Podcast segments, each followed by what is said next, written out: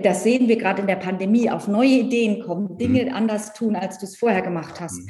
Äh, wann können wir das lernen, wenn nicht als Kinder oder als Jugendliche? Und wenn du da schon so auf Linie getrimmt bist, dann ist es natürlich schwierig.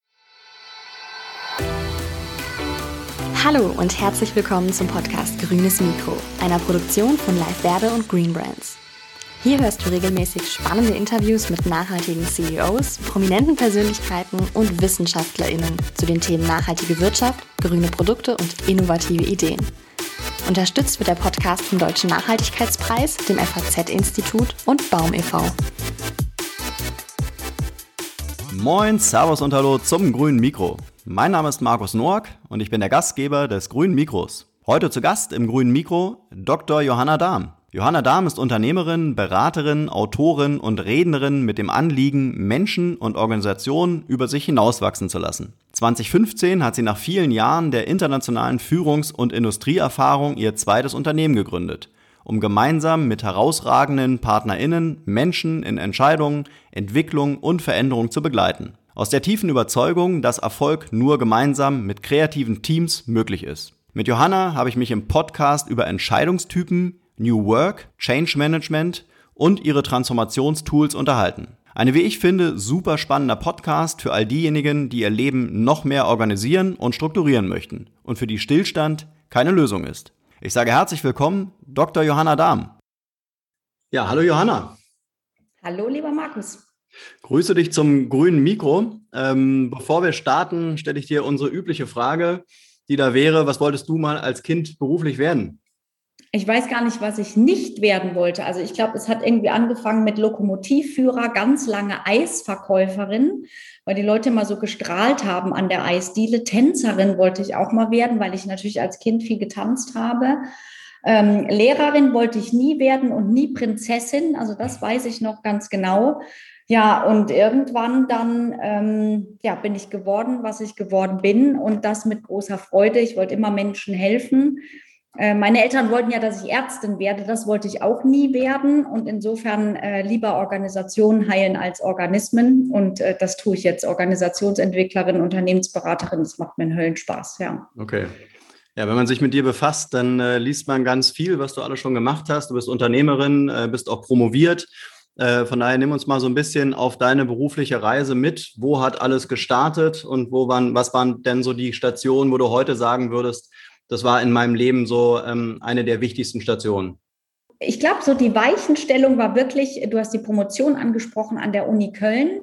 Ähm, damals war es so, dass ich äh, hinein promoviert habe in die Zeit, als äh, wir nicht mehr auf ähm, Diplomant oder ähm, Master beziehungsweise Magisterstudent äh, studiert haben und den Abschluss gemacht haben, sondern es gab auf einmal Bachelor beziehungsweise Masterstudierende. Mhm. Und so wenig die damaligen Wirtschaftsunternehmen gewusst haben, was da auf sie zukommt, war auch die Universität damals noch ganz blanko. Alle wussten nur, sie studieren auf einmal weniger und verschulter und es geht auf einmal um Credit. Äh, Credit Points und um ein völlig anderes ähm, Studierendensystem als vorher, wo du Freikurse wählen konntest und so weiter. Und ähm, ich hatte damals ein ähm, Doktoranden- bzw. Promotionsstipendium. Mhm. Und daran war geknüpft eben äh, auch Forschung und Lehre. Und das war schön, weil mein Doktorvater damals gesagt hat, du, wir brauchen, wir bauen ein neues äh, Forschungszentrum auf. Und da geht es genau darum, zu erkunden und zu erforschen, welche Skills, welche Kompetenzen hat denn in Zukunft so ein, ein Bachelor- beziehungsweise Masterstudierender. Und das war ganz spannend, weil ich mich damals schon mit so Profiling-Systemen, Matching-Systemen ähm, beschäftigt habe. Die Wirtschaft war daran total interessiert. All die Unternehmen, die in Köln rekrutiert haben, da kannst du dir vorstellen, die Allianz, die AXA, Kienbaum, Accenture, die ganzen Unternehmen, mit denen ich später zu tun haben würde, die waren da und die mussten an einer Schranke quasi vorbei und das war ich. Ja, und ich habe dann für die Universität und die Wirtschaft habe ich im Jahr zwei bis drei Konferenzen organisiert. Und die einzige Frage war, wie sieht der Absolvent der Zukunft denn aus? Mhm. Ja? Wusste keiner und ich habe die Moderation für diese Veranstaltung gemacht. Im Grunde nichts anderes als das, was ich heute mache. Ich sitze immer wie so eine kleine Spinne im Netz, habe die Fäden in der Hand und frage, wie sieht denn das Profil aus? Welche Anforderungen müssen wir heute schon ausbilden, um in Zukunft erfolgreich zu sein? Das war immer die Frage. Mhm. Und damals ist dann die Firma Henkel auf mich zugekommen und hat gesagt, du bist die Einzige, die sich mit dem Thema wirklich auskennt. Aber das ist die Frage, die wichtig ist, weil unsere ganze Ausfort- und Weiterbildung überleg mal, des ganzen Konzerns von Henkel mhm. war damals abgestimmt auf, genau, auf das Thema Diplom nach der Uni. Jetzt fällt ein Jahr ähm, äh, Universität weg, die Leute haben ein anderes Profil, also musste Henkel sich komplett anpassen. Sind auf mich zugekommen, hat, haben gesagt, hast du Lust, das mit uns zu machen? Haben mir ein bisschen Geld gegeben, Venture Capital. Mhm. Und äh, so habe ich damals gegründet, meine erste Personal- und Unternehmensberatung für Profiling und Matching. Äh, und die Arbeitsangebote, die ich damals hatte, die habe ich einfach links liegen lassen. Mhm. Ja. So kam es, so ist das alles gekommen und ich habe dann gegründet. Ich habe dann mehr und mehr Freelancer, dann äh, Festangestellte eingestellt. Ich war dann eine GmbH mit zwölf Mitarbeitern. Wir waren webbasiert und so nahm alles seinen Lauf mit Höhen und Tiefen. Mhm. Auf das Thema wollte ich jetzt gar nicht eigentlich eingehen, aber es ist so eine spannende Vorlage. Äh, was für ein Fazit ziehst du denn äh, bei dem Bachelor und beim Master? Äh, siehst du das als, eine, als einen Fortschritt gegenüber dem Diplom oder ähm, wie bist du da so persönlich? Wie ist deine, deine Meinung dazu? Eine große äh, und interessante Geschichte daran ist natürlich die internationale Vergleichbarkeit, ja. ja, und dass die Leute zumeist dann auch ihr Studium anreichern äh, durch äh, Praktika und auch durch einen Auslandsaufenthalt, mhm. ja, äh, was ich sehr nachteilig sehe gegenüber der Art und Weise, wie wir noch studiert haben, ist natürlich, dass du äh, keinen Schritt mehr rechts und links machst, um dich auszuprobieren. Mhm. Ja, mhm. du studierst sehr stringent, sehr verschult, arbeitest deine Credit Points ab und das ist natürlich etwas, wo sich deine Persönlichkeit nicht gerade so sehr entfaltet in mhm. Hinsicht auf, ach, ich schaue mal hier, ich schaue mal da, ich hänge vielleicht mal ein Semester hinten dran. Ähm, und ich verstehe natürlich, dass die Leute nun sehr viel mehr auf Linie studieren, ja, mhm. und sehr viel schneller und äh, stringenter, was Vorteile haben kann. Allerdings so ein Studium ist natürlich auch die Zeit, in der man sich ausprobiert, in der man durch äh, verschiedene Kontakte und Misserfolge natürlich auch wächst wächst. Ja, und ich glaube, beim einen oder anderen kann das auch auf der Strecke bleiben. Mhm. Aber das sind ja eigentlich wirklich ganz wichtige Punkte, oder? Dass sich so eine Persönlichkeit im Studium entwickelt, dass der Mensch ja, irgendwie ja. Leute kennenlernt und wie du sagst, auch vielleicht ja. mal irgendwelche Fails hat, an denen er aufwachsen kann. Und wenn die Zeit mhm. nicht mehr gegeben wird, äh, ist ja auch die Frage, wo entwickelt sich so eine Gesellschaft hin? Ne? Weil immer weniger Zeit und in der wenigen Zeit immer mehr rein. Ist das gut? Ja, ja, du sprichst da einen sensiblen Punkt an und den merken wir heute auch, dass die Leute allgemein, sagen mir allerdings nicht nur die Jungen, sagen mir die Älteren auch, dass dieses ganze Thema Netzwerken total auf der mhm. Strecke geblieben mhm. ist. Ja, du hast irgendwie in Facebook 5000 Kontakte und auf LinkedIn keine Ahnung wie viel, aber wen kennst du noch persönlich? Mit wem ja. bist du durch Höhen und Tiefen gegangen? Wen hast du mal um Rat gefragt? Mhm. Ja, mhm. äh, die Leute tun sich unglaublich schwer damit, einen Mentor zu finden, haben Angst davor, jemanden jemanden anzusprechen und um Hilfe zu bitten. Das sind Skills, die werden eigentlich ausgebildet in jungen Jahren. Mhm. Und wenn du aber so ein sehr stringent verschultes Studium oder eine Ausbildung halt hinter dir hast, in der dir alles nur vorgegeben wirst, äh, wird und du musst nur so Check in the Box, Check in the Box, Check in the Box machen, dann ist das natürlich ein Skill, der nicht so gut ausgebildet mhm. wird. Ja. Das heißt, würdest du so weit gehen, dass diese Skills heute nicht mehr gelernt werden oder werden die einfach an einer anderen Stelle oder später gelernt? Ich habe den Eindruck, äh, es, wir haben dann noch ein großes Defizit in unserer Gesellschaft. Mhm. Und ähm, dadurch, dass ja auch äh, solche Geschichten wie der Sportverein, früher ist man ja auch in die katholische Jugend oder so gegangen, ja, all das, äh, all diese Vereine, Verbände äh, haben ja längst nicht mehr den regen Zulauf wie früher.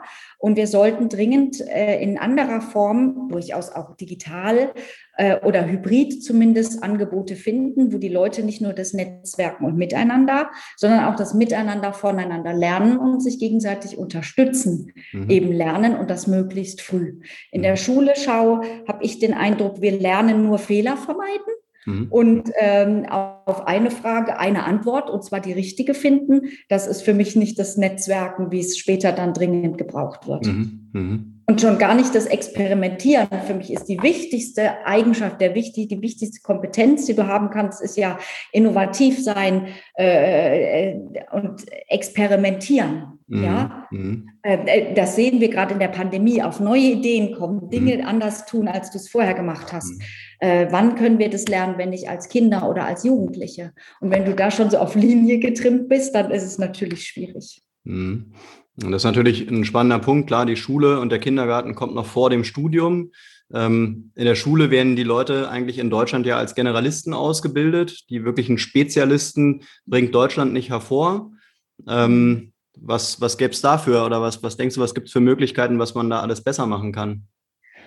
Du hast gerade schon im Grunde den gesamten Lifecycle angesprochen, mhm. ja, also dass man äh, in äh, Kindergarten und in Schule vor allen Dingen äh, Menschen nicht mehr dahin äh, trimmt, dass sie auf eine Frage nur eine richtige Antwort äh, mhm. geben, dass äh, die Klassenarbeit nicht mehr daraufhin abzielt, die Fehler zu suchen und für Fehler Punktabzug zu geben, sondern dass tatsächlich Experimentierfreude und Innovation belohnt und gefördert werden äh, oder dass sich die beiden Systeme zumindest die Waage halten und dass das dann auch im Unternehmen, später im Ausbildungsbetrieb ähm, und äh, im Unternehmen dann auch Einzug hält und dass das auch äh, in der Führungsausbildung eben weitergetragen wird. Ja, mhm. weil auch Führungskräfte sind ja eigentlich Fehlervermeider und mhm. Vermeiderinnen. Mhm.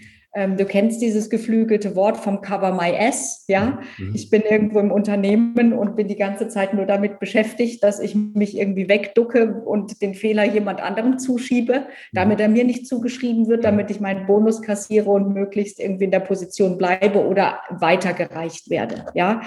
Und, wir aber in ähm, Deutschland keine Fehlerkultur haben, oder? Richtig, genau. Oder äh, mir wäre es noch lieber, wir würden eigentlich die Fehlerkultur Experimentier- oder Innovationskultur ja. nennen. Ja. ja. Mhm. Und es setzt sich ja fort, weißt du, du kannst dann heute mal zu den Förderbanken gehen, da sind die Töpfe für Fördergelder für Startups voll, aber sie werden nicht ausgeschüttet, ja. weil wenn du, du bist selber Startup-Unternehmer, mhm. ich war es auch lange Zeit, ähm, da kannst du noch so tollen äh, Förderantrag stellen, du kannst einen super Businessplan haben, ähm, aber die Bank sagt dann, ja, haben Sie schon produziert, haben Sie schon ein mhm. fertiges Produkt, hat sich das schon bewährt, steht es im Regal, äh, im Supermarkt schon da, wird es gekauft? Natürlich nicht. Ja, weil natürlich Bankerinnen und Banker sind keine Unternehmer und äh, da beißt sich die Kasse im Grunde wieder in den Schwanz. Mhm. Vielleicht noch ein letztes Thema zu dem, äh, zu dem Punkt.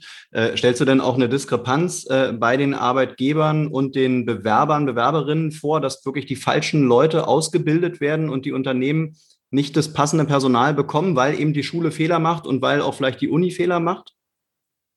Ah, das ist eine ganz komplexe Frage und komplexes Thema. Das diskutieren mhm. wir ja schon seit, also War for Talent seit, ich glaube, 1997 ja. diskutieren ja, wir das schon. Ich war das erste Mal zu diesem Thema auf einem Podium 2003. Jetzt schreiben wir 2021. Schau mhm. mal, wie lange wir schon darüber sprechen. Allein das ist für mich schon ein Nachweis. Da kann irgendwie nicht alles glatt laufen. Also wir machen da Fehler. Ja. Mhm. Für mich liegt das in der Software Jetzt setzen wir die KI ein. Das bedeutet, wir ähm, haben noch mehr blinde Flecken, auch in diesem wahrscheinlich ja nicht lernenden System.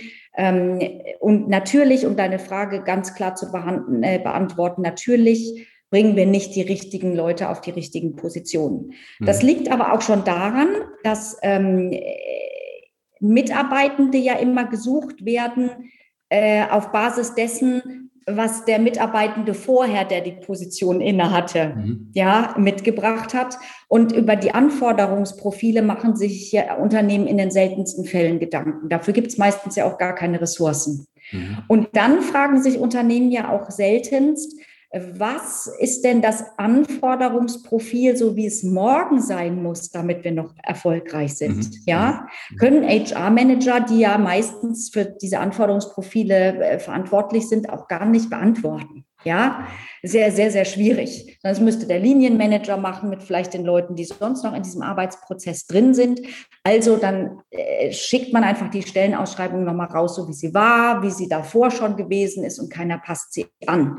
Und ähm, jetzt bin der, äh, mittels der künstlichen Intelligenz, also Bots, die sich die Ausschreibungen dann auch anschauen, äh, werden eigentlich die Kandidaten rausgefiltert, die verstanden haben, wie KI gestützt eine Bewerbung gelesen wird, nicht zwingend wie der beste Kandidat ist. Mhm. Ja. Ähm, und ja, also das, der Fehler liegt im System, ja, nicht darin, dass wir keine Fachkräfte haben. Ich bin überzeugt, wir haben auf dem Markt super gute Fachkräfte, aber wir haben nicht verstanden, sie anzusprechen. Mhm. Okay, dann kommen wir mal zu deinem Thema so langsam. Äh, beginnen wir mit der Frage, äh, welcher Entscheidungstyp bist du? Ja, äh, ich selbst äh, beschäftige mich ja mit dem Entscheiden jetzt schon sehr, sehr mhm. lange. Darauf zielt ja auch deine Frage. Ja. Und ich bin natürlich auf der einen Seite äh, ein intuitiver Mensch, auf der anderen Seite möchte ich mich mit Entscheidungen auch nicht so lange rumschlagen.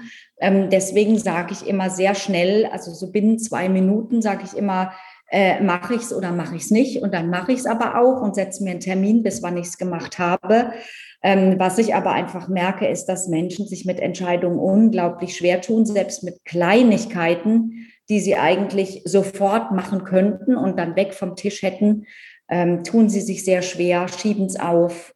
Und äh, ja, darum habe ich mich ja auch unter anderem entschieden, mich mit Entscheidungen äh, zu beschäftigen und Menschen zu helfen beim Entscheiden, damit sie es ein bisschen leichter haben, weil so viele große Sachen anstehen. Aber ähm, leicht ist das nicht. Aber die Entscheidung habe ich trotzdem nie bereut. Und du machst das mit allen Entscheidungen. Also auch wenn du in den Supermarkt gehst, dann sagst du, in 30 Sekunden habe ich mich entschieden, größere Entscheidungen genauso. Also da, da sage ich dir gleich, ich gehe sehr, sehr ungern in den Supermarkt, muss es aber ja machen. Ja, ja? ja. Äh, so wie alle anderen Menschen auch. Und ähm, deswegen bin ich im Supermarkt zum Beispiel super schnell, ja, okay.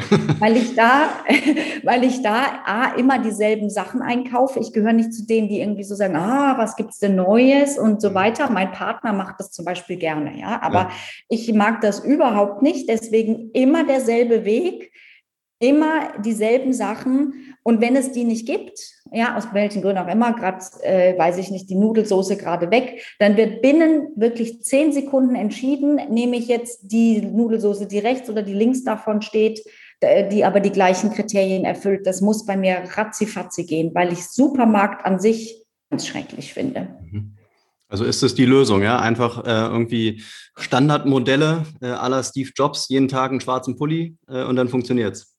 Ja, wenn du in meinen Kleiderschrank gucken würdest, dann wüsstest du schon mit dem Schwarz. Das hat sehr viel für sich, kann man auch super gut kombinieren. Ja. ja. Hm. Standardmodelle helfen, aber es gibt natürlich große Entscheidungen im Leben, ähm, weil da helfen natürlich äh, Standardmodelle nicht, weil diese großen Lebensentscheidungen jetzt nicht zwingend Standard sind. Mhm. Ja, also du wechselst deinen Job jetzt nicht zwingend äh, 50 Mal. Ja, mhm. ähm, du hast jetzt nicht äh, diese Entscheidung Kind oder Karriere oder jemanden äh, zu Hause zu pflegen als Angehörigen oder so. Dafür gibt es jetzt erstmal keinen Standard. Ne? Mhm. Aber ähm, auch da äh, tausendmal drüber zu schlafen, das Ding vor sich herzuschieben und so bringt dann auch den anderen Beteiligten ja nichts. Mhm. Ne? Mhm. mhm. Und da hilft es dann auch mal äh, vom anderen her zu denken. Also gerade pflegebedürftige Eltern zum Beispiel einfach auch sich zu überlegen, nicht was ist für mich gut und was sagen meine Nachbarn und so weiter, sondern auch einfach mal zu denken, was ist denn jetzt für meinen Papa, für meine Mama das Allerbeste? Was kann schlimmstenfalls passieren, wenn ich zu Hause pflege und bin gerade nicht da, wenn was Schlimmes passiert? Ja. Mhm. Ähm, und äh, wenn ich dann zum Beispiel einen Teil selber bezahlen muss, weil meine Kasse zum Beispiel nicht alles übernimmt, ja, das einmal hochzurechnen, was kann schlimmstenfalls passieren. Okay, dann muss ich vielleicht einmal auf den Urlaub verzichten, aber rechtfertigt das dann, dass ich in Urlaub fahre, denn dass ich hier wirklich auf die beste Pflege meiner Angehörigen verzichte. Also da auch mal ähm, den, den Kopf ein bisschen einzuschalten, klar denken, hat beim Entscheiden noch nie geschadet. Mhm. Dann nimm uns doch mal so ein bisschen auf die wissenschaftliche Reise mit. Welche Entscheidungstypen gibt es denn eigentlich? Naja, also es gibt, äh, Kahnemann hat das ja sehr schön äh, in seinem Buch Schnelles Denken, Langsames Denken äh, gezeigt. Und es, man kann diese Typen auffächern, aber im Grunde gibt es diesen Logiker und diesen intuitiven Entscheider. Und der Logiker, das sind die Menschen, die ähm, oftmals sehr viel recherchieren und ähm, gerne auch äh, sich alle möglichen Optionen erstmal angucken, die auch Angst davor haben, dass ihnen äh, Rechercheergebnisse durch die Lappen gehen, ähm, die äh, gerne erstmal alles abwägen, analysieren äh, dann alle möglichen Entscheidungsmatrixen, Pro-Kontralisten auch aufrufen, ähm, so eine Fear of Missing Out, also so eine mhm. Angst davor, irgendeine Entscheidungsgrundlage zu verpassen, auch haben. Ähm, das sind die angeblich rationalen Typen, ja. Ähm, und das sind oft diejenigen, die nicht nur eine Entscheidung deswegen aufschieben, sondern das Problem auch oft viel größer machen, als es denn da ist. Mhm. Ja, hast vielleicht auch schon gesehen, ja, so einfach ist es aber nicht und so leicht kann man das aber nicht. Ja, du machst dir das viel zu leicht, lieber Markus und so. Mhm. Also solche Leute, die kennt man. Das sind Menschen, die sich auch damit sehr schwer tun, eine Entscheidung zu delegieren, abzugeben, mhm. sondern die bei sich behalten, ne, wie so ein, aha, so ein rohes Ei und äh, nicht zu Potte kommen. Die verpassen dann eine Deadline oder die warten bis zum allerletzten Tag, fünf Minuten nach zwölf, kommen sogar zu spät in ihre anderen Meetings. Also ganz schwierig. Und je mehr von denen auf einem Haufen sitzen, also du hast zum Beispiel fünf Ingenieure, die in einem Team sind oder so, desto schwieriger wird das. Ja, da gibt es auch Streit, Machtkämpfe und so weiter. Ganz, ganz schwierig. Auf der anderen Seite die Intuitiven, die äh, eher so gepolt sind wie ich. Das sind Leute, die entscheiden gern schnell, weil sie einfach wissen, dann geht's weiter, die auch mal 80 Prozent statt der 120 Prozent nehmen und nicht immer äh, so einen Perfektionismus walten lassen. Die nehmen auch in Kauf, dass sie dann mit der zweitbesten Option klarkommen müssen. Mhm. Ja, mhm. ähm, da ist dann nicht immer alles 130 Prozent genau ausgerechnet, bis auf die letzte Kommastelle. Die haben auch nicht einen Backup-Plan immer unbedingt in, hinter ihrer PowerPoint-Folie, mhm. aber die wissen, es geht weiter. Und äh, dahinter liegt natürlich auch, hat Kahnemann äh, oder Malcolm Blackwell in seinem wunderbaren Buch Blink hat das auch aufgeforstet. Ähm, dein Sinneseindrücken, also Auge zum Beispiel, du hast 40 Sinneseindrücke pro Sekunde, die du da verarbeitest, aber die Intuition hat 11 Millionen pro Sekunde. Ja, mhm. deswegen lohnt sich halt auch das Bauchgefühl bei, bei Entscheidungen einfach mal mit zu berücksichtigen. Der Bauch weiß es schon, was gut ist für dich. Mhm. Ja. Und sind denn die, ähm, ist es denn genetisch angelegt? Ist es ein Persönlichkeitsmerkmal? Kann ich, wenn ich, sagen wir mal, der Logiker bin, kann ich was dran ändern, indem ich so ein bisschen intuitiver werde? Ja, also äh, glaub's mir, wenn eine Entscheidungskraft angeboren wäre, dann hätten meine Eltern äh, mit Gewissheit dieses Gen gefunden. Ich wäre heute in der Genforschung und wäre reich, ja, wenn ich sagen könnte, der ist ein guter Entscheider und der nicht.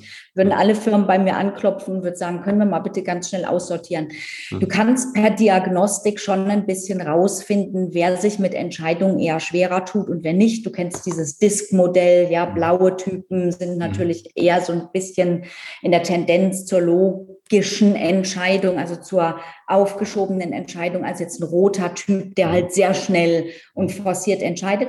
Auf der anderen Seite Entscheidungen kann man lernen. Ja, wie so ein Muskel. Du gehst ins Fitnessstudio, beginnst jetzt auch nicht gleich mit, den, mit dem 100, 150 Kilo Gewicht, sondern du beginnst, beginnst klein, damit dein Muskel auch eben dementsprechend trainiert ist. Mhm. Und das geht mit dem Entscheiden ganz genauso. Also man kann sich bei den Nudelsoßen zum Beispiel einfach schneller entscheiden als vorher.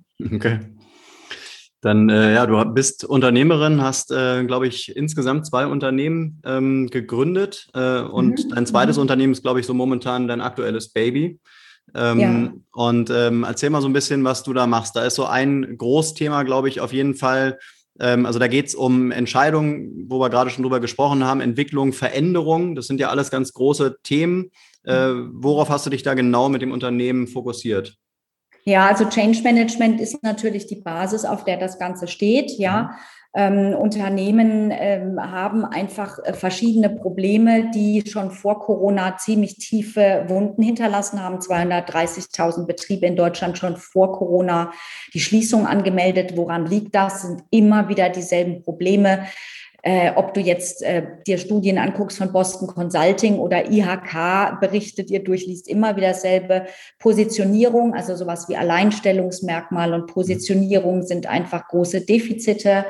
Ähm, dann das Thema Personalentwicklung, ja, also Personalplanung und Entwicklung. Welche Kompetenzen müssen wir heute schon ausbilden, um morgen erfolgreich zu sein? Und natürlich das ganze Thema Organisationsentwicklung, Nachfolgeplanung. Ja, das mache ich im Grunde jetzt seit 21 Jahren dass ich in äh, Beratungsunternehmen, äh, Stichwort Accenture Talent Management gemacht habe und Organizational Change. Ich war ja dann später in einer, ähm, in einem großen Industrieunternehmen weltweit aktiv, genau für solche Prozesse. Und dann jetzt wieder in der eigenen ähm, Partnergesellschaft, in meinem eigenen Unternehmen. Und wir federn halt genau diese Themen ab. Sprich, erstmal das Thema Unternehmen zu positionieren im Markt. Was macht ihr wirklich? Was ist eure Kernkompetenz? Was ist euer leistungsstärkstes Produkt?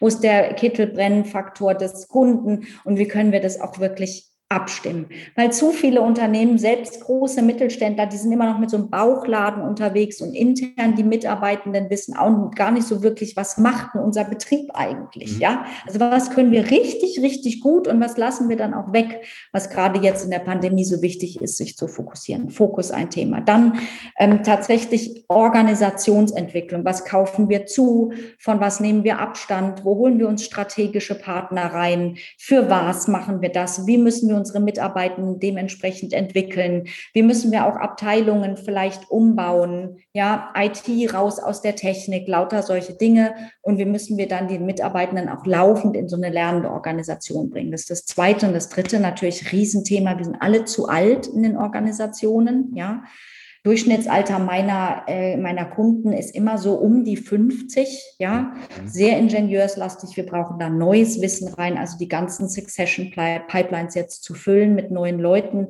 guten Leuten, ähm, da Generationenwandel zu äh, begleiten und da auch die Nachfolge planen. Riesenberg, äh, ja. Mhm. Und am Anfang aller dieser Themen steht immer eins, nämlich die Entscheidung und daran hapert es oft.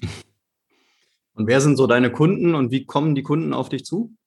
Ja, ähm, die, die wichtigsten Kunden oder diejenigen, mit denen ich immer zu tun habe, kommen aus dem technischen und Ingenieursbereich mhm. und sind dann ähm, in der Industrie, sind in der Pharma, in der Chemie. Ich habe aber auch Kunden, die also in der Medizintechnik sind, ähm, zwischendurch auch mal Medienunternehmen. Also es ist recht bunt, mhm. aber äh, vom Bildungshintergrund her sind das meiste eben ähm, Ingenieure, sind Techniker, ähm, sehr viel IT.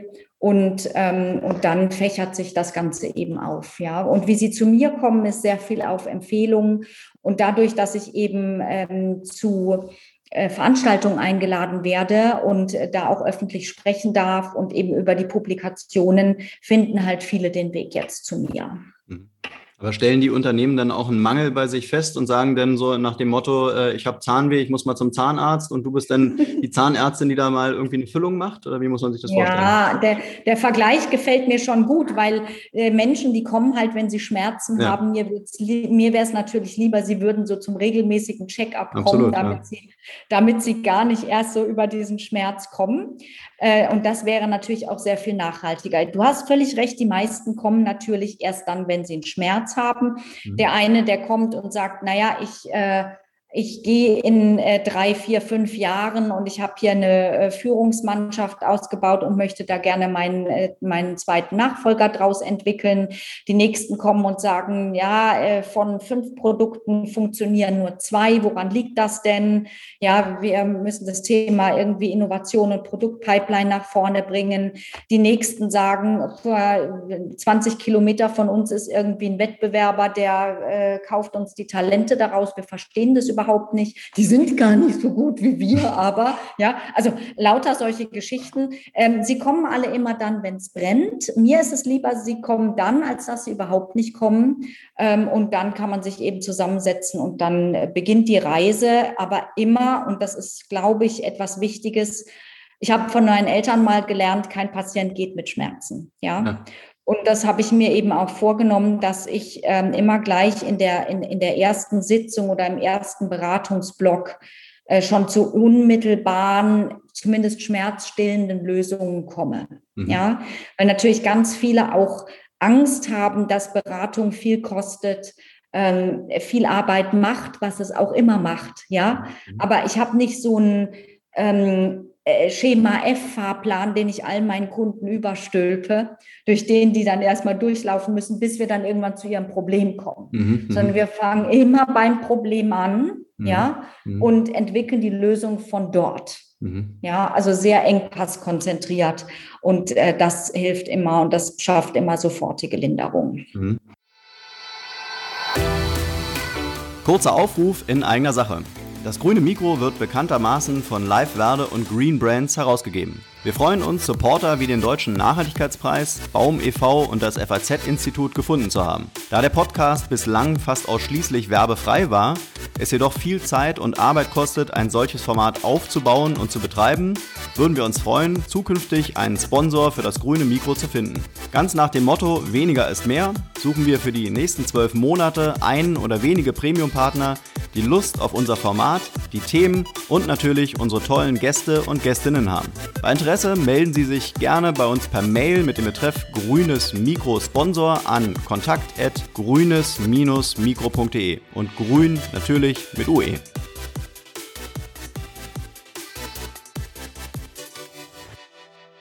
Aber das hört sich ja von den Themen so ein bisschen so an, als wenn du äh, da den Geschäftsführer, die Geschäftsführerin ersetzen müsstest, wenn, wenn die Unternehmen sagen, wir haben da einen Konkurrenten, mit dem wir nicht klarkommen. Ist ja eigentlich eine klassische Aufgabe des Geschäftsführers, der Geschäftsführerin, oder sowas zu lösen. Ja, die Geschäftsführer und Geschäftsführerinnen sind natürlich mit Tagesgeschäft heute sehr, ja. sehr belastet, ja. gerade in diesen Zeiten von so massiver Veränderung und Volatilität wie heute. Ne? Und dazu ja. kommt noch Fluktuation, die tanzt natürlich auch auf sehr vielen Hochzeiten. Mhm. Meine Ansprechpartner sind natürlich die Geschäftsführerinnen und, ähm, und insofern sitze ich da immer äh, an ihrer Seite. Was wir dann einfach machen, ist, dass wir, wenn sie nicht unbedingt die Zeit immer haben, dass wir dann jemanden aus dem Unternehmen ab abstellen, der dann oder die dann mit mir direkt zusammenarbeitet. Und dann mhm. bekomme ich ein Team und ähm, ich verteile dann die Aufgaben. Heute können wir das super digital machen über Trello oder mhm. andere ähm, Organisationsboards äh, und dann können wir hybrid super zusammenarbeiten. Ja, mhm. und dann muss ich auch nur noch dann anreisen oder ins Unternehmen kommen, wenn es tatsächlich auch erforderlich ist. Ja. Ähm, was ich allerdings nicht mache, ist Aufgaben tatsächlich zu übernehmen, es sei denn, ich arbeite als Interim-Managerin in den Unternehmen, aber dass ich jetzt tatsächlich anstatt der Führungskräfte Mitarbeitergespräche führe oder anstatt der Verantwortlichen eben die Aufgaben äh, übernehme. Das tue ich nicht. Ich befähige, aber ich mhm. übernehme nicht. Mhm. Gibt es dann so ein paar klassische Themen, Probleme, die immer wieder auftauchen, wo du sagen würdest, das ist so von der Problem Analyse her so der rote Faden, den eigentlich so die äh, aktuellen Unternehmen alle haben? Bin ich dankbar, dass du das fragst. Und es ist eben gerade nicht äh, so sehr diese, diese Technik oder es sind gar nicht so sehr diese ultramodernen Themen, die wir mhm. haben, sondern es sind immer noch diese Kinderschuhthemen. Ich habe mir kein Ziel gesetzt. Ich habe zu viele Leute auf ein, äh, auf ein Thema gesetzt. Also ich sehe zum Beispiel Unternehmensziele äh, klassisches Thema 10% Umsatzsteigerung. Weiß ich gar nicht, warum wir das haben müssen. Mhm. Ja, ähm, äh, wenn es dann qualitative Ziele sind, was viel besser ist, dann stehen da zu viele Verantwortliche drin und jeder denkt, der andere macht's. Mhm. Ja, mhm. Ähm, dann so ein Thema, was kein Unternehmen wirklich gut macht, sind Mitarbeitergespräche. Ja, nach wie vor drücken sich Verantwortliche um Mitarbeitergespräche. Dabei gibt es so tolle Tools, Leitfäden, ein Training, keine Ahnung, dass beide Seiten wieder Spaß haben in einem, meinetwegen nennen wir es auch Förderungsgespräch, ja, mhm. für beide Seiten. Feedback-Kultur ist nach wie vor etwas ganz unterrepräsentiertes in Unternehmen, was ich super schade finde. Ähm, dann denken ganz viele Unternehmen immer noch, sie schreiben eine Stelle erst dann aus, wenn es eine Vakanz gibt. Mhm. Ja, und wir besetzen nur eine Lücke anstatt fortlaufend zu rekrutieren und zu gucken, dass sie Talentpools schaffen. Mhm. Ja, ist in der DNA von Unternehmen einfach nicht drin. Hm? Mhm. Ähm, dann, ähm, dass Führungskräfte keine äh, Wettbewerber untereinander sind. Es gibt tatsächlich noch Geschäftsführer, sehr beliebt auch im Mittelstand, ähm, äh, die, die, die rufen regelrecht so kompetitive Veranstaltungen aus, ja. Äh, da halten sie sich auch nicht an die, an die Absprachen mit mir. Mhm. Ja, da wird dann auf einmal äh, so im Meeting wird dann gesagt, naja, und dann will ich mal sehen, wer von Ihnen es am besten macht. Da mhm. denke ich mir, es kann doch gar nicht sein. Wir machen doch hier keinen Hahnenkampf, ja. Mhm. Wir wollen hier Teamkultur, Mitarbeiterkommunikation, Zusammenhalt, Innovation fördern. Auf einmal kommt so ein Spruch von der Seite und alle sind wieder gegeneinander, ja. Ähm, da wächst natürlich kein Vertrauen. Und Vertrauen ist der letzte Punkt, an dem hapert es in allen Unternehmen inzwischen. Warum? Weil du keine Transparenz hast darüber, du hast keine Transparenz über Lohnkultur, über Besetzungskultur, ähm, denkst immer noch, du müsstest am längsten bleiben, damit du irgendwie Punkte sammelst bei deinem Vorgesetzten. Es ist nach wie vor ein super deutsches Thema, dieses Ding, äh, was machst du, wenn du im Homeoffice bist? Hängst du da doch deine Wäsche mhm. auf oder legst mhm. dich nochmal hin oder keine Ahnung. Also da sind andere Länder viel, viel weiter. Ne? Mhm. Stichwort andere Länder äh, und Thema New Work. Ähm, mhm die, die Generation Z und sagen wir mal äh, Y ja auch, die stellt ja schon viele Arbeitgeber vor eine ganz neue Herausforderung. Äh, wenn du da sagst, äh, du hast hauptsächlich mit 50, 50-Jährigen aufwärts zu tun, gerade bei der Rekrutierung neuer Mitarbeiter, ähm, das ist doch schon ähm, ja eben mit dem Großthema New Work und dann eben den neuen Generationen wahrscheinlich für viele Unternehmen eine echte Herausforderung, oder sich auf diese neuen Erwartungshaltungen einzustellen. Sehe ich ganz genauso wie du. Und ich erlebe da auch Abenteuerliches. Also mhm. mit New Work war ich ja das erste Mal konfrontiert 2008. Da habe ich noch bei Novartis gearbeitet und war in dem New Work Konsortium an der London Business School. Und damals hatten wir die ganzen Themen schon auf der Agenda. Also NIM, ähm, Collaboration, Resilience, auch das ganze Thema Remote Work und so weiter und so weiter. 2008, jetzt schreiben wir 2021, ja. ja? Ähm, und äh, wenn ich äh, gerade jüngst bei einem Kunden galt, ähm, die ähm, Head of IT-Stelle zu besetzen in einem Industrieunternehmen. Und wir hatten zwei Kandidaten und der eine war eben 35 und der andere war 61. Und der 61-Jährige wurde eingestellt. Das mag jetzt erstmal super sein, ja, 50 plus Leute. Aber das Argument für den 61-Jährigen war, dass der bestimmt äh, nicht mehr so viel Unruhe ins Unternehmen bringt. Mhm. Und außerdem äh, ist er in derselben Generation wie der Geschäftsführer, da spricht man bestimmt eine Sprache. Mhm. Ja. Mhm. Und ähm, außerdem kann man den im Zweifel dann auch über einen Generationenvertrag sicherlich schnell wieder loswerden, wenn er nicht das macht, was man möchte. Mhm. Mhm. Ja? So, und ähm, das äh, ist jetzt ein sicherlich bitteres und plakatives Beispiel, aber ähm, ich denke, so geht es in vielen in vielen Unternehmen so, dass man auch Angst hat vor der jungen Generation, weil die natürlich nicht nur eine andere Sprache spricht und natürlich Anforderungen stellt, für die sie aber auch hart sind, hart bereit sind zu arbeiten. Ja, weil ich sehr viele junge Leute kenne, die eine Ambition haben, sich auch selbst zu verwirklichen, ähm, sondern weil man auch sehr viel Angst hat. Und ich glaube, wir müssen etwas tun, um diese Angst der Generationen voreinander äh, zu lösen und da mehr ins Vertrauen in der Zusammenarbeit zu gehen. Aber wie gelingt es? Also wie ähm, können mhm. die Alten mit den Jungen gut kommunizieren? Müssten sich die, äh, wenn das Unternehmen noch von Älteren geführt ist, müssen die sich eher junge Leute reinholen, damit die die gleiche Sprache sprechen wie die Jungen? Weil ja. letztendlich das Problem hast du ja auch im Prinzip, dass die Alten sagen, was, was soll ich mit Fridays for Future? Das ist mir alles zu viel zu radikal. Äh, ich sehe das nicht so mit der Umwelt. Wir können weiterhin äh, Verbrenner äh, fahren oder was auch immer. Die Themen sind ja wirklich da mannigfaltig. Ähm, wie, wie kann diese Kommunikation gelingen? Mhm.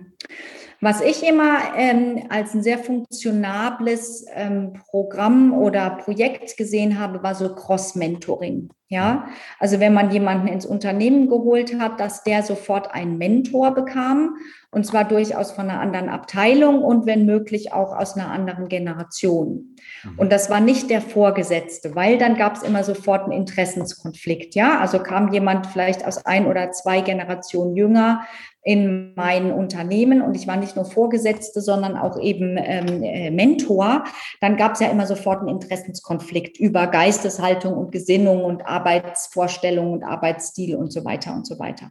Wenn aber ein Mentor dabei war, äh, jetzt geschlechtsneutral und der diejenige eben gleich so ein Stück weit ins Unternehmen ähm, gelotst hat und ähm, da auf beiden Seiten, sowohl mit dem Vorgesetzten als auch mit dem neuen Mitarbeiter, ähm, da gleich so ein bisschen Brücken gebaut hat. Ja? Arbeitsstil, Denkstil, Überzeugungen, Sichtweisen auf Welt und Dinge ähm, und da eben auch außerhalb der Arbeitszeiten einfach informellere Möglichkeiten gab, dann wurde so sehr viel mehr Verständigung einfach auch hergestellt. Mhm. Das habe ich schon in vielen Firmen gesehen, dass das sehr gut funktioniert hat. Und was ich auch sehr schön fand, war so kulturelle Welten einfach mal aufzubauen. Ja, dass man zum Beispiel in der Kantine oder wo auch immer über Bilder ähm, von den Mitarbeitenden und deren kulturellen Werten einfach drunter Leute noch mal kennengelernt hat und gesehen hat. Viele Dinge verbinden auch, anstatt dass sie immer nur trennen. Klar ist Friday for Future vielleicht irgendwo eine extreme ähm, Haltung, mit der ich mich noch nicht beschäftigt habe. Aber eigentlich möchte ich auch was für die Umwelt tun, habe es aber vielleicht bisher anders gemacht, mhm, mhm. wusste der andere aber noch gar nicht. Und so kann man solche Dinge einfach auch kommunizieren auf eine vielleicht spielerische und informellere Art und Weise, die nicht gleich so konfrontativ ist. Mhm. Jetzt hast du äh, Tools mit deinem Unternehmen entwickelt, die, glaube ich, alle so auf das Thema eben Change Management, äh, ja, Organisationsentwicklung, Neuausrichtung einzahlen. Äh, was sind es für Tools und äh, was können die? Ja, also ganz unterschiedliche Sachen. Gleich mal zu Beginn, wenn man erstmal wissen will, welcher Entscheidungstyp man ist, gibt so ein. Gratis-Assessment, findet man auf meiner Webseite. Dann kann man erstmal gucken, okay, bin ich eher so der Aufschieber oder bin ich eher der schnelle ja. Entscheider? Und dann gibt es erstmal so ein paar Beschreibungen dazu, was man vielleicht machen kann. Das findet man auf meiner Webseite unter dem Stichwort Assessment. Das ist ganz gut. Mhm. Ähm, dann ähm, gibt es, äh, wenn, wenn wir dann zusammenarbeiten oder wenn es äh, zu einer ersten Zusammenarbeit kommt, auch den Entscheidungscall. Wenn jetzt jemand zum Beispiel sagt, okay, er muss jetzt schnell eine Entscheidung treffen, jetzt gerade so äh, im Auslauf der Pandemie, ähm, gerade so dieses Thema, äh, ich finde keinen Nachfolger, was soll ich tun? Ich weiß gar nicht, ob äh, ich mit meinem Unternehmen jetzt noch äh, so aktiv bleiben kann im Zuge der äh, dieser ganzen Veränderung, ja oder nein, dann kann man da auch erstmal so eine Stunde buchen. Wir hatten jetzt über 2000 Entscheidungscalls tatsächlich ge, ähm, geführt binnen äh, dieser letzten anderthalb Jahre. Und die Leute waren alle sehr, sehr begeistert. Ähm, kann man auch auf meiner Webseite finden. Dann gibt es natürlich die Prozessbegleitung, wo wir sagen, binnen 18 Monaten kann man vom Organisationsklima angefangen die äh, Organisation durch Change-Prozesse begleiten. Und ähm, zwar äh, mit spürbaren Veränderungen, aber ohne Schmerzen. Ja. Mhm. mhm. Ähm, und das finde ich immer ganz wichtig. Ähm, wir, ich habe ja 15 äh, Partnerinnen und Partner. Und wir haben dann so ein ganzheitliches äh, Konzept entwickelt, wo man eben immer sagt, okay, angefangen davon, was ist der Problemherd, also sind es Mitarbeiter, ist es Außenauftritt, ist es tatsächlich ähm, ein, ein, Organisationsmodell, was nicht mehr funktioniert, soll agil werden, wie auch immer, haben wir den passenden Partner, den wir sofort schicken, erstmal das erste Problem lösen, dann kommt der nächste Engpass, den lösen wir dann auch wieder mit dem entsprechenden Partner und so weiter, sodass das Unternehmen eigentlich smooth, ganzheitlich ähm, durch diesen Change durchbetreut wird. Das finde ich eigentlich eine sehr, sehr schöne Sache. Und zu uns kommen auch immer mehr Start-ups und äh, Kleinunternehmer, die sagen, ich brauche jetzt eine Positionierungshilfe. Dann gibt es wie so ein Handbuch für Unternehmer, äh, kann man in drei, vier Stunden einfach mal durchgehen. Das ist dann eine sehr smarte und eine sehr schlanke Lösung und macht einen Haufen Spaß, kann man per Zoom einfach durchgehen. Mhm. Und dann ist man einfach mit seiner eigenen Vision, Mission Kunde, Positionierung einfach auch schon viel klarer. Ich habe das gerade gestern, vorgestern, nee, was haben wir heute? Ähm, Freitagabend habe ich es noch gemacht mit einer Kundin, die hatte auf einmal ihr ganzes Preismodell, ihre Pakete, alles hatte die da stehen, hat gesagt, jetzt sehe ich wieder klar. Weißt du, das ist für mich dann auch schön. Weißt du, wenn jemand dann auf ja, einmal klar. sagt, jetzt habe ich wieder ja. den Durchblick, ja. sensationell. ja. Du hast im Springer Verlag hast du die Entscheidungsmatrix veröffentlicht äh, und befasst dich da, glaube ich, hauptsächlich mit dem Thema Prokrastination äh, und haben ja, also wir beide haben ja schon so ein bisschen darüber gesprochen. Äh, das Thema Prokrastination, schweres Wort, ähm, ist ja, also äh, Frage, ist es ein, ein Thema unserer Zeit oder gab's äh, oder haben die Leute schon immer prokrastiniert? Ah, das ist eine tolle Frage. Also tatsächlich äh, zeige ich da anhand von Beispielen, Unternehmensbeispielen, aber auch privaten Beispielen, wozu Aufschieberitis, also diese Prokrastination, ja. ich habe ein bisschen geübt, bis ich es aussprechen ja. konnte, ähm, äh, äh, wozu die Prokrastination führen kann und dass die tatsächlich auch teuer werden kann, ja, mhm. Richtig, richtig teuer. Und dass sie zu Stress führen kann, kennst du, wenn sich bei dir einfach, weiß ich nicht, Steuererklärung und alles Mögliche stapelt und nochmal stapelt und nochmal stapelt, dann bist du irgendwann nicht nur im Stress, sondern im Unternehmen führt es zu Burnout und die Leute haben mhm. dann einfach keinen Bock mehr und dann fallen sie irgendwann vom Stuhl. All das zeige ich anhand von gelebten und erlebten Beispielen auch in diesem Buch. Ähm, und äh, das ist ein Phänomen, was sich über diese Neuzeit, in der wir so eine Überflussgesellschaft haben, natürlich nochmal verschärft hat. Mhm. Allerdings bin ich auf eine Quelle gestoßen im Mittelalter, mhm. ähm, wo die Mägde auf den Markt gegangen sind mit ihrem Korb mhm. und die die Marktstände haben immer weiter zugenommen. Also es gab immer mhm. mehr Angebot schon im Mittelalter. Und daher kommt dieser Spruch, die Qual der Wahl. Mhm. Ja. Ich kann es nicht auf Mittelhochdeutsch sagen, aber die Mägde haben damals schon sich beschwert. Es gibt immer mehr äh, Stände, an denen ich Grünkohl und Kohlkopf und weiß ich nicht was kaufen kann. Mir ist das zu viel. Ähm, und äh, schon damals hatten sie die Qual der Wahl. Mhm. Aber kommt denn dieses Prokrastinieren, kommt es daher, dass es einfach, so wie du jetzt gerade sagst, einfach zu viel Angebot gibt? Äh, oder ist es dann eher so ein, so ein Burnout-Phänomen oder ist es, sind es irgendwie ganz, ganz viele Themen? Äh, was ist es? Mhm. Mhm. Ja, also äh, durch die Überflussgesellschaft in den 50er Jahren zugenommen und dieses äh, viele, was wir eigentlich gar nicht brauchen, aber mhm. uns aufgedrückt wird, dass wir es brauchen sollten. Mhm. Und mhm. diese Informationsflut, die natürlich jetzt durch äh, Social Media, Multimedia und alle Kanäle nochmal auf uns zuprasselt, und wir eigentlich gar nichts davon brauchen, weil jeder mhm. von uns braucht ja eigentlich nur ein Bett, ein Dach über dem Kopf, ja. vielleicht ein am Tag und zweimal was zu essen. Ja. Äh, und alles andere ist ja Luxus bis hin zu völlig unnötig. Mhm. Ähm, sind wir natürlich den ganzen Tag über beschäftigt, damit irgendwie was zu entscheiden, was wir gar nicht entscheiden müssten. Mhm. Und dadurch, dass unser Körper ja noch 100.000 Entscheidungen am Tag trifft, mit denen wir gar nicht, von denen wir nichts mitkriegen, also einatmen, ausatmen, Augen aufmachen, einen Fuß von den anderen stellen und mhm. so weiter und so weiter, ist das natürlich ein Marathon nach dem anderen, den wir da laufen. Du hast völlig recht, äh, wir sind völlig überfordert und irgendwann sagt der Organismus natürlich, ey, weißt du was, ich habe jetzt gar keinen Bock mehr, lass mich in Frieden. Ja, und dann kommen diese 100.000 Newsletter im äh, E-Mail-Postfach. Ja. Dann, äh, dann wollen deine Kinder was von dir, dein Steuerberater will was von dir. Und dann kommt noch dein Chef. Mhm. Und dann ist es natürlich irgendwann mhm. vorbei. Ja. Mhm. Bei uns im Podcast äh, hören ja viele Leute äh, zu, die entweder gerade noch im Studium sind oder ihr Studium abgeschlossen haben oder halt auch schon in Führungspositionen sind und auf kurz oder lang auf jeden Fall damit konfrontiert sind, dass sie irgendwann mal als Speaker, Speakerin auf der Bühne stehen. Äh, du selber stehst auf vielen Bühnen, ähm, kennst sicherlich auch das Gefühl von Lampenfieber und vielleicht auch davon Prokrastination, dass man sagt, oh Gott, bloß nicht auf diese Bühne und man schiebt es vor sich auf. Äh, wie, wie gehst du mit, äh, mit solchen Extremsituationen um, wo man vielleicht Lampenfieber hat? Hast du da so ein paar Tipps äh, für Führungsleute, äh, wie man damit umgehen kann? Lampenfieber ist ja erstmal eine ganz gute Sache, weil es dir erstmal die Energie gibt, ja dann auch energiegeladen auf der mhm. Bühne zu sein. Deswegen äh, ein bisschen Lampenfieber ist super. Zu mhm. viel ist natürlich wieder nichts, weil mhm. es dich davon äh, abhält, dann die gute Performance abzurufen. Deswegen wie immer im Leben der gesunde Mittelweg oder das gesunde Maß ist dann halt wichtig. Ja? Ähm, wenn du an Lampenfieber so arg leidest, dass es dich davon abhält, äh, mal ein Bühnenengagement anzunehmen, ja, oder du dich so sehr fürchtest, dass du sagst, ah nee, ich bleib lieber mit meinem Popo auf dem Sofa, mhm. dann hol dir bitte einen Coach. Äh, mhm. wie immer übrigens, ähm, du dir für alles jemanden suchen solltest, der dir hilft, wenn du mit deinen Problemen nicht mehr alleine klarkommst. Das ist ganz wichtig. Und es gibt wirklich sensationelle Techniken, ähm, zum Beispiel einen Körperanker zu setzen. Ähm, das habe ich ganz früher immer gemacht. Da hatte ich hier zum Beispiel so ein Mudra, die Inder äh, im Yoga, die haben ja so kleine Fingerpunkte, die sie massieren. Da wird man dann ganz ruhig. Das habe ich ganz am Anfang gemacht.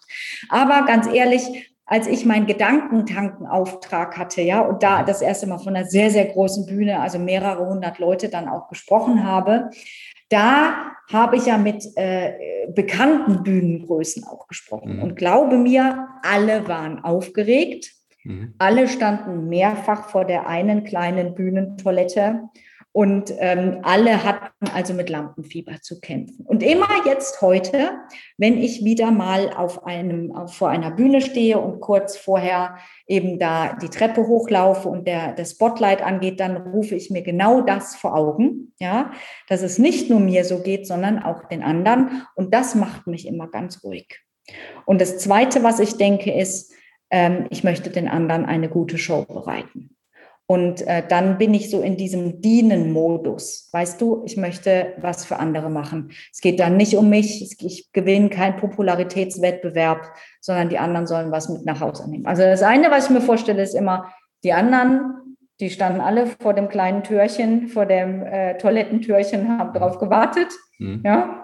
Das ist das Erste. Und das Zweite ist, ich möchte, dass die anderen eine gute, wirklich was Gutes mitnehmen. Wenn das nicht hilft, dann einmal zum Lampenfieber-Coach gehen und es gibt wirklich gute und sich da so einen kleinen Körperanker wie so ein Mudra oder sowas abholen und dann geht es wie von selbst. Und wenn der Auftritt nun doch in die Hose geht und man sagt äh, einmal und nie wieder, wie geht man mit Misserfolgen um? Ah, es, äh, äh es gibt immer mal was, wo man nicht so super performt. Und hinterher, selbst wenn andere Leute sagen, das war aber toll, dann findet man wahrscheinlich selbst immer noch was, wo man hätte besser sein können. Ähm, ich habe ehrlich gesagt, ja, ich habe auch schon Leute gesehen, die mal ihren Text vergessen haben. Dann haben die mehr Applaus bekommen, weil die Leute so sehr mitgelitten haben und ja. wissen wollten, wie es zu Ende geht. Also ähm, es, ich habe noch nie jemand gesehen, dem man den Kopf abgerissen hat. Mhm, mhm. ähm, und ich habe noch nie jemand ge gesehen, den man mit, äh, keine Ahnung, faulen Eiern und Tomaten beworfen hat weil äh, wir haben in aller Regel ein sehr, sehr dankbares Publikum und alle äh, sind, alle bewundern dich immer, weil sie es auch gerne mal machen mhm. würden, aber du bist derjenige, der da oben steht und ja. sich getraut hat. Mhm. Ja, deswegen ähm, sei dankbar und gib dein Bestes und wenn es nicht 100 Prozent perfekt war, dann war es immer noch perfekter und besser als das all derer, die dir nur zugehört haben. Es gab ja eine ganze Zeit lang in unterschiedlichen Städten ähm, diese äh, Fuck-Up-Nights, äh, wo im Prinzip ja. Unternehmer, Unternehmerinnen über ihr Scheitern gesprochen haben. Ja. Ähm, mhm. Würdest du sagen, äh, sowas macht auch Sinn, dass man mal seine Misserfolge einfach mal kommuniziert und nicht für sich behält? Ja, ich, ich bin so ein bisschen am Hadern mit den Fuck-Up-Nights. Ich weiß, dass die sehr erfolgreich sind, aber ich möchte eigentlich nicht mein Scheitern feiern.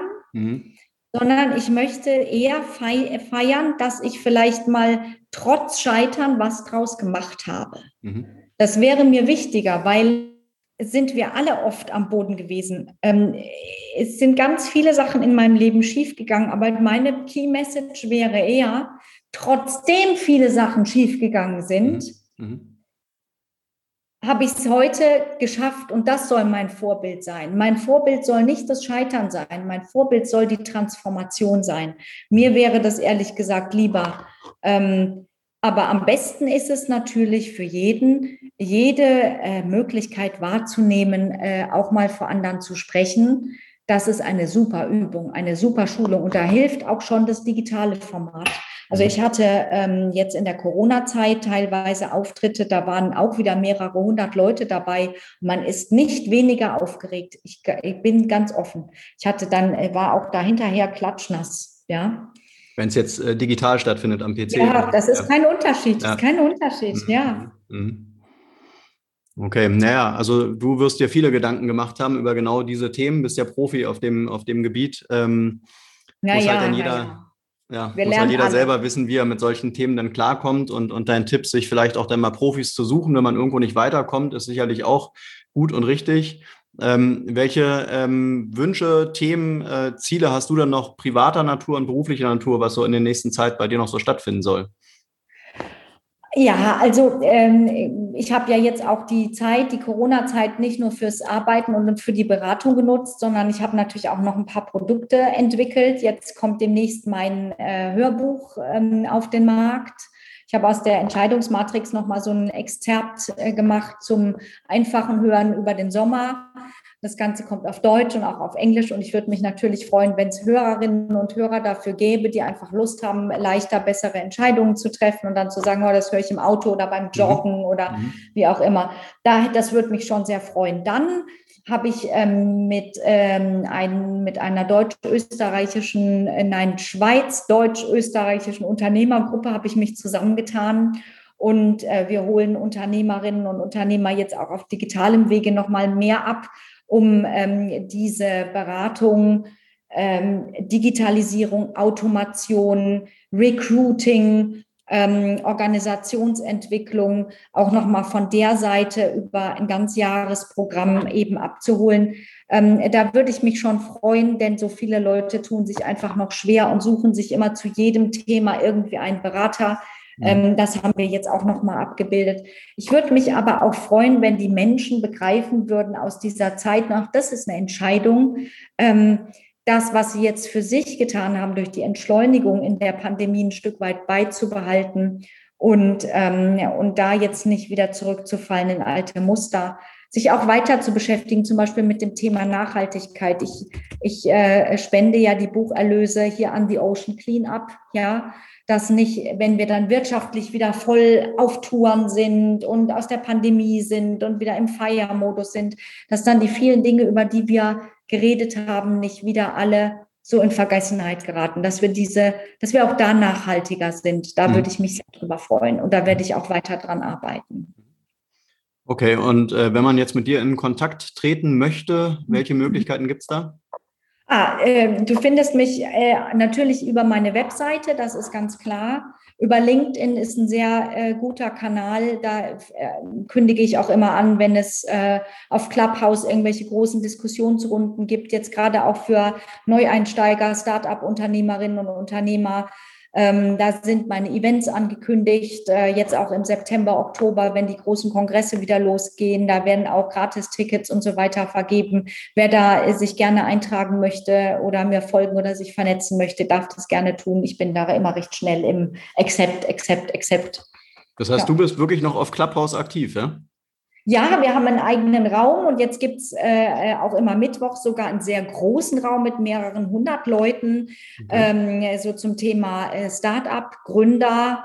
Äh, da sind ganz tolle, toll vernetzte Leute drin, ähm, Business Angels und so weiter. Also wer da mal reinkommen möchte, lohnt sich auf jeden Fall, denn ähm, da wird auch richtig Business gemacht, ja. Mhm. Spannend, spannend, spannend.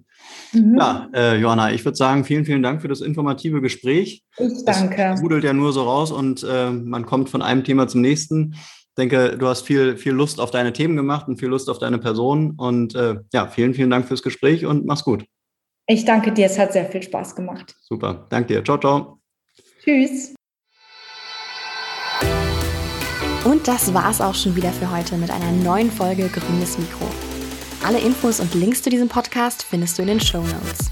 Wenn es dir gefallen hat, dann abonniere uns gerne auf den gängigen Streaming-Plattformen und lass eine Bewertung da. Wir würden uns freuen. Bis zum nächsten Mal.